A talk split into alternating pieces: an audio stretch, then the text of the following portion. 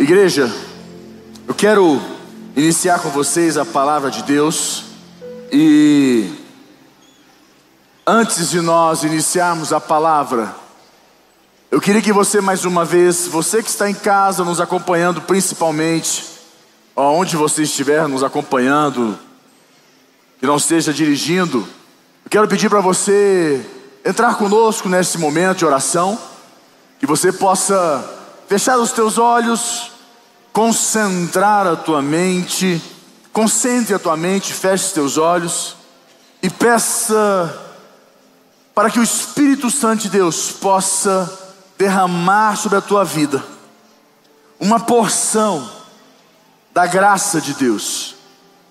Peça de olhos fechados, concentre a tua mente sentado e peça ao Espírito Santo para que Ele derrame uma porção de graça sobre a tua vida. Este é o ano aceitável do Senhor, como disse o nosso profeta, Bispo Rodovalho, o ano aceitável do Senhor é um ano da graça sem limite, não tem condição. Então peça ao Senhor uma porção de graça, de sabedoria, de fortalecimento. E fala também para Jesus que a tua vida pertence a Ele. Fala para Jesus que hoje você entrega a tua vida para Ele. Não importa o teu passado, não importa o que você tem feito, não importa nada neste mundo é mais importante do que você poder desfrutar deste momento, experimentar neste momento a presença de Deus. Então fala com Ele. Peça a Jesus para entrar na sua vida. Peça a Jesus para poder entrar na tua história. Porque as nossas vidas eh, são marcadas dos momentos que Jesus entra. E que Ele possa entrar. Que Ele possa visitar você. Então entrega a tua vida para Ele, fala com Ele. Faça deste, deste momento um momento especial na tua vida. Evite pôr a tua mente em outro lugar. Fala para Deus. Fala, Senhor, a minha vida está no teu altar, Senhor. A minha vida está nas mãos do Senhor. A minha casa está nas mãos do Senhor. E fala para Deus que eu possa, que você possa viver este ano. Um ano onde você busque a Deus. Fala, Senhor, eu quero te buscar não pelo que o Senhor pode fazer na minha vida, não pelo que o Senhor pode me dar. Fala para Deus, eu quero te buscar, Senhor. Eu quero viver pelo que o Senhor é. Eu quero poder te buscar com todo o meu coração, com toda a intensidade do meu coração, pelo que o Senhor é. Então fala isso com Deus. Eu não quero te buscar pelo que o Senhor pode me dar ou pelo que o Senhor pode fazer, mas porque o Senhor, pelo que o Senhor é. Pai, nós te louvamos, te agradecemos, Deus, pois sabemos que o Senhor cuida de nós, mesmo na nossa ignorância, mesmo Senhor quando falhamos, o Senhor está à frente, o Senhor sempre tem um plano, que possamos experimentar do Teu poder em nossas vidas, em nome de Jesus. Amém? Você pode dar um aplauso bem forte ao nosso Deus? Aleluia. Quero ler com você, eu vou fugir do nosso tema de série. Vou falar sobre um assunto que eu creio que seja muito oportuno. Nós estamos vindo de umas celebrações. Eu quero falar um pouquinho com vocês do que está em 2 Samuel, capítulo 12, no versículo 15. Abra comigo a tua Bíblia, 2 Samuel. 2 Samuel, capítulo 12, no versículo 15. Aqui diz assim: Se o Senhor feriu a criança, e o Senhor feriu a criança que a mulher de Urias dera à luz a Davi, e a criança adoeceu gravemente, buscou Davi a Deus pela criança, jejuou Davi e vindo passou a noite prostrado em terra. Então os anciões da sua casa se chegaram a ele para o levantar da terra. Porém, porém, ele não quis e não comeu com eles. Ao sétimo dia, morreu a criança. E temiam os servos de Davi informá-lo de que a criança era morta, porque diziam: Eis que estando a criança ainda viva, lhe falávamos. Porém, não dava ouvidos à nossa voz. Como, pois, lhe diremos que a criança é morta? Porque mais se afligirá. Viu, porém, Davi que seus servos cochichavam uns com os outros e entendeu que a criança era morta. Pelo que disse aos seus servos: É morta a criança? Eles responderam: Morreu. Então Davi se levantou da terra, preste muita atenção neste momento. Davi se levantou da terra, lavou-se, ungiu-se, mudou de vestes, entrou na casa do Senhor e adorou.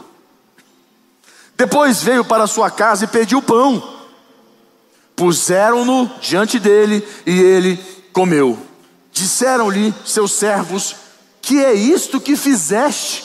Pela criança viva jejuaste e choraste, porém depois que ela morreu, te levantaste e comeste pão?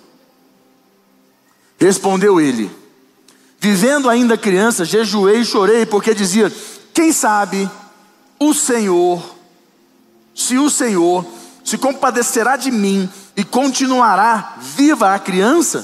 Porém, agora que é morta, por que jejuaria eu? Poderei eu fazê-la voltar? Eu irei a ela, porém ela não voltará para mim. Então Davi veio a Betseba, consolou-a e se deitou com ela, teve ela um filho, a quem Davi deu o nome de Salomão. E o Senhor o amou, Davi o entregou nas mãos do profeta Natã, e este lhe chamou Geredias, Gedidias, por amor do Senhor. Igreja, uma das coisas mais difíceis é uma perda num contexto de morte, como este. Uma criança que morreu, ainda mais uma criança. Nós sabemos, já fizemos velórios, é uma coisa muito difícil nesse momento. Fazer um velório de criança é um dos mais complexos. Nós até momentos, algumas pessoas questionam a Deus como que Deus permite uma coisa dessa, ou até mesmo uma maldade desta. Mas o que, que nós temos que compreender em nossos corações? Para você, é uma coisa que vou tentar te explicar porque não tem nada a ver com a palavra, mas para você entender. Para Deus, você vivo, você morto é a mesma coisa. Porque você vivo é de Deus. E se for morrer, volta para Deus. Aonde você está? Aqui com Deus e lá com Deus. Para Deus, a terra é uma passagem. Para nós, que estamos aqui, vivemos aqui, que fica meio confuso. Mas para Deus é muito claro: a terra é, é uma seleção, uma passagem. Quem vai para o céu e quem vai para o inferno. A terra é uma seleção. Então, para Deus, você vive, você morto, para Ele não importa o que é de Deus, volta para Deus. Pronto. Nós que choramos, nós que temos o sentimento, a sensação ruim, todos aqueles contextos, até usamos no consultório para você entender uma coisa. Essa criança morreu de Davi a Bíblia mostra que quando ela morreu, Davi, enquanto podia fazer algo por ela, ele fez. Ele jejuou, ele orou, ele se prostrou e falou: Quem sabe se o Senhor tem, tem misericórdia? Quem sabe se o Senhor tem? Pediu a Deus que Deus pudesse ter misericórdia. Uma das coisas mais difíceis, eu não sei se você entende, mas no, no, Velho Testamento, principalmente no Novo Testamento, todos ah, o luto é sempre pós-morte. Não se faz luto antes. E Davi fez antes. Davi entrou em luto, em choro, em busca. E depois que a criança morreu, ele tomou um banho, se ungiu, trocou de vestes, foi para o templo e adorou o Senhor. Você não vê resquício de crise. Davi não entrou numa crise com Deus como muitas pessoas entram. Muitas pessoas entram numa crise com Deus quando elas não alcançam o que elas querem, ou quando a resposta que ela, ela recebe não está à altura, não conforta o seu coração. E é muito importante nós entendermos neste contexto que Davi não culpou Deus, como muitos fariam. Davi não ficou culpando Deus, Davi não foi atrás é, de respostas, por quê? Eu quero saber, por que, que Deus fez isso? Pessoas que ficam buscando respostas porque não entendem, não aceitam o não de Deus. Eu vou explicar daqui a pouco por que essas pessoas fazem isso. Davi não fez birra, Davi não se irou com Deus, Davi não se boicotou, começou a falar: não quero, ah, não vou lá não, ah, não estou afim, ah, não sei isso. Davi não ficou nesse contexto de autocomiseração e não se vingou de Deus, nem culpou outras pessoas. Davi entendeu. Davi disse, quando, quando Deus disse não para Davi, e todos nós sabemos que não é uma coisa que não é fácil. Se eu perguntar aqui, quem gosta de ouvir um não? Ninguém gosta. Se a gente vai num órgão público ou num órgão privado, às vezes para poder desembuchar alguma coisa nossa pessoal, tentar uma aprovação de alguma coisa, ajustar a nossa vida, a gente recebe um não, não, não vai poder fazer hoje, não, você volta aqui amanhã. Como é que você fica? Dá uma raiva na gente, dá uma indignação. Qualquer tipo de não mexe com a nossa estrutura. Ninguém gosta de ouvir um não. Fala não pro seu cônjuge. Fala para você ver. Você não é corajoso? Não fala para você ver. As mulheres ainda têm mais coragem que a gente. Agora os homens, impressionante. Quem está muito corajoso é filho ultimamente, né? Rapaz, tem uma coragem esses meninos de hoje em dia. Filho, busca lá, não, não vou lá não. Não vai lá não? Rapaz, na minha época, meu pai falasse assim, meu pai falava, Lucas, vai lá buscar você quê? Não, não vou lá não. Rapaz, eu não estava nem esperando, já vi um disco voador, você Entendeu? Vi um disco voador na cabeça da gente, era na hora. Chinelão voando, assim, vai com essa. Não tinha conversa. Então, assim, mas é, hoje ninguém gosta de ouvir não. Essa geração, principalmente. Se alguém fala não para essa geração, para os meninos de hoje, fica sentido. Então as pessoas, mas Davi entendeu como você se comporta quando você ouve um não, quando alguém diz não para você. E como Davi, o que aconteceu? Davi entendeu que o não de Deus quanto ao milagre que ele esperava era a sua resposta. Davi entendeu, falou: Deus já me respondeu. Eu não vou questionar Deus, eu não vou entrar em crise com Deus, não vou ficar numa crise com Deus. Por que, que Deus permitiu isso? Aí eu vou te explicar uma coisa que eu creio que seja muito importante para a sua vida, que mesmo sabendo que Deus era misericordioso ou é misericordioso para fazer um milagre, ele entendeu não como resposta para a sua vida e respeitou. E digo mais para você, uma coisa importante: você ama Deus pelo que Deus pode fazer por você, você ama Deus pelo que Deus tem para te dar, ou você ama Deus pelo que Deus é? Você anda com Deus pelo que Deus é, você busca Deus e anda com Deus pelo que Deus é, ou você anda com Deus e busca Deus para ganhar as coisas de Deus, para receber, para ter as coisas de Deus? Isso define você entrar em crise. Por que, que pessoas saem da igreja, ficam em crise, ficam chateadas, sentidas, abandonam? Porque elas buscam a Deus. Normalmente, essas pessoas que buscam a Deus para poder é, viver as coisas de Deus, querer, querer o que Deus pode fazer por elas, essas pessoas ficam chateadas quando recebem não. Quem anda com Deus, quem anda com Deus, pelo que Deus é, quando uma resposta é não, ele mantém a sua vida normal. Ele não, não sai do altar, não desiste, não abandona, fica firme. Ele respeita, ele entende o não de Deus na sua vida. Mas uma pessoa, você pode ver quantas pessoas já saíram da igreja que você conhece. Quantas pessoas abandonaram a igreja que você conhece. E as desculpas, as justificativas, são as melhores, são todas. Ah, não, porque lá tinha muita confusão. Ah, lá tinha um povo não sei o quê. Você está na igreja por causa do povo ou por causa de Deus? Você não vai encontrar lugar nenhum na face da terra onde não vai ter confusão. Porque onde tem gente, tem confusão. Onde tem gente, tem confusão. Tem uns que fazem um pouquinho mais, tá certo. Mas não importa. Tem uns que gostam um pouquinho mais de confusão, mas não importa. O que importa é nós entendemos que nós não podemos buscar a Deus. Você não vai encontrar uma igreja perfeita. Não existe. Olha, eu conheço várias denominações, vários irmãos, vários pastores, nenhuma igreja é perfeita. Não existe igreja perfeita. Nós buscamos a Deus pelo que Deus é, você busca a Deus pelo que Deus é, ou você anda com Deus pelo que Deus pode te dar? Davi andava com Deus pelo que Deus era. Quando Deus deu resposta para ele, não, quanto à questão da vida do filho, Davi entendeu, respeitou, se levantou, tomou um banho, ungiu-se, trocou de veste e foi para onde? Para o templo do Senhor e adorou. Ele não entrou em crisezinha. Ah, não quero ir, ah, não sei, ah, essa vida, ah, não sei se Deus me ama. Ou conversa mole, não sei se Deus me ama. Então, nós precisamos aprender a lidar com a culpa, que é uma coisa muito importante, que destrói muitas pessoas. Eu não sei se você entende, mas a culpa é algo que entra na vida das pessoas. Você não vê na Bíblia, eu estou falando isso, você não vê na Bíblia nenhum momento onde Davi, depois que esse menino, essa criança faleceu, que Davi chorou, murmurou, ou se sentiu culpado por alguma coisa em relação à vida dela. Ao contrário, a Bíblia diz que Davi consolou Betseba, deitou com ela, teve outro filho, o qual deu o nome de Salomão, que veio se tornar o seu sucessor. Davi não ficou olhando o passado. Davi não ficou chorando o passado, com culpa do passado. Porque o papel da culpa na vida do ser humano é tirar o que Deus pode fazer na sua vida quando você anda com Deus.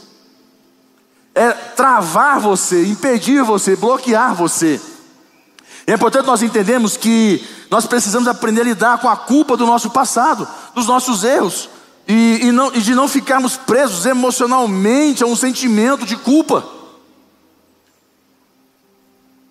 E digo mais para você: eu não tenho dúvidas que a, que a sua dor é válida, eu não quero, é, eu não estou menosprezando a sua dor, o que você viveu, o que você passou, não, não é essa a ideia. Falar que o que você passou, o que você viveu, é, é, não vale nada, não é isso.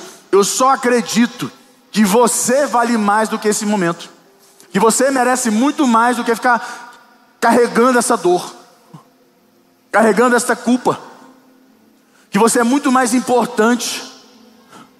Eu não tenho dúvidas que você é a pessoa mais importante do que essa dor, e que você merece dar uma chance para você e seguir adiante. Eu quero dizer para você hoje que este ano ninguém te pare, que nada pare você, que você prossiga, que você vá para frente, não importa o que acontecer, não importa o que aconteceu, que você faça como Davi. Deu ruim, levanta, toma um banho, unge, põe vestes novas, adora o Senhor e segue para frente. E vamos embora.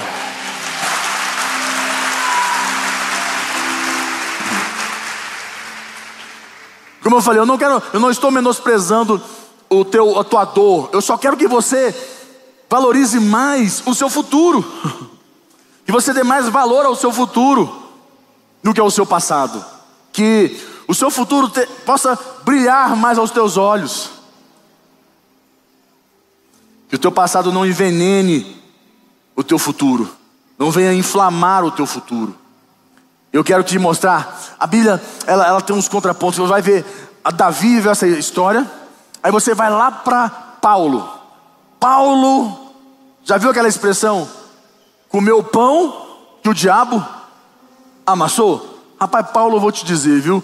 Paulo comeu pão que o diabo amassou. Abra comigo a tua Bíblia em 2 Coríntios, capítulo 11, versículo 22. Abra comigo, 2 Coríntios. Olha isso daqui. Olha isso. Isso aqui que é relação. Isso aqui é uma pessoa que tem todos os direitos, de acordo com a nossa visão, de falar assim: não, estou fora, não aguento mais não, quero não, quero saber disso mais não. Deus me livre. 2 Coríntios 11, 22. 2 Coríntios 11, opa, 22. Olha só, ele diz aqui assim: São hebreus? Também eu. São israelitas? Também eu. São de descendência de Abraão? Também eu. Cadê? Olha, tudo que vocês são eu também sou, tudo que vocês passam também passo. E diz ainda: ah, ele fala: são ministros de Cristo? Falo como fora de mim. Eu ainda mais. Em trabalhos, muito mais. Muito mais em prisões, em açoites, sem medida, em perigos de morte, muitas vezes. Muitas vezes. Olha quantos contextos. 24. Cinco vezes recebi dos judeus uma quarentena de açoites menos um. Quarentena são 40 menos um são 39, porque eles acreditavam que 39 chicotadas não matava, mas 40 matava. É, 40 mata, 39 não. Entendeu? Até ter 39 de matada pode chegar o bet. Aí ele falava: Olha o 25. Fui três vezes fustigado com varas. Uma vez apedrejado, lá em Atos 14. Foi dado como morto. Tanto de acordo com o apedrejamento. Em naufrágio, três vezes. Uma noite e um dia passei na, na, na, na voragem do mar, ao léu. É, 24 horas em jornadas muitas vezes em perigo de rios, em perigo de salteadores, em perigos entre patrícios, em perigos entre gentios, em perigos na cidade, em perigos no deserto, em perigos no mar, em perigos entre falsos irmãos, em trabalhos e fadigas, em vigílias, muitas vezes, em fome e sede, em jejuns, muitas vezes, em frio e nudez, além das coisas exteriores além das coisas exteriores. Olha o que ele diz aqui. Além das coisas exteriores, ele diz aqui para nós: há o que pesa sobre mim diariamente, a preocupação com todas as igrejas. Havia um incômodo nele, uma, uma preocupação com as pessoas. A igreja aqui fala de pessoas. Quem enfraquece, que também eu não enfraqueça. Ele falou assim: olha, quando a pessoa está fraca, eu também fico fraco. Quando você está fraco, eu também fico. Ele diz: quem se escandaliza, que eu não me inflame. Quem se escandaliza, que eu não fique preocupado, fique mal, fique, fique arrasado. Se tenham de, gloriar-me, gloriar-me-ei no que diz respeito à minha fraqueza. O Deus e Pai do Senhor Jesus, que é eternamente bendito, sabe que não minto. Em Damasco, o governador preposto do rei Aretas man, man, montou guarda na cidade dos Damascenos para me prender mas num grande cesto me desceram por uma janela do, da muralha abaixo, e assim me livrei das suas mãos. Eu te pergunto, Paulo parou a igreja? Você passou um terço do que ele passou? Não. Nós passamos um terço? Não. Nem 10% do que ele passou. Sabe por que, que Paulo não desistiu? Porque Paulo não andou com Deus pelo que Deus podia dar para ele. Paulo andou com Deus porque amava a Deus do jeito que Deus amava ele. Paulo andou com Deus pelo que Deus era. Paulo não estava preocupado com o que Deus queria, com o que Deus poderia fazer na vida dele. Paulo não andou com Deus pelos milagres, pelas bênçãos financeiras, pelas curas, por negócios. Paulo andou com Deus pelo que Deus era. Então, como ele amava a Deus, não importava o que passava, ele suportava e ele prosseguia. Eu digo para você, o sucesso para você arrebentar é antes com Deus, pelo que Deus é. E assim você vai experimentar o que Deus pode fazer por você.